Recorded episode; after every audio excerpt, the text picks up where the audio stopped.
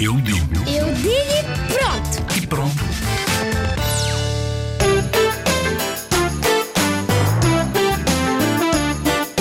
Racismo é gozar com a cor de pele das outras pessoas, de onde elas nasceram, que é mau gozar com as diferenças dos outros. Nós somos todos iguais e temos de respeitar as pessoas que nascem noutros países. Eu acho que é quando as pessoas ou gozam ou às vezes também podem fazer bullying ah, por, por, ah, por uma pessoa ter, ter o tom de pele diferente. É também, como algumas pessoas disseram, ah, hum, gozar com a cor de pele dos outros, gozar ah, com os gostos dos outros e pronto, é isso.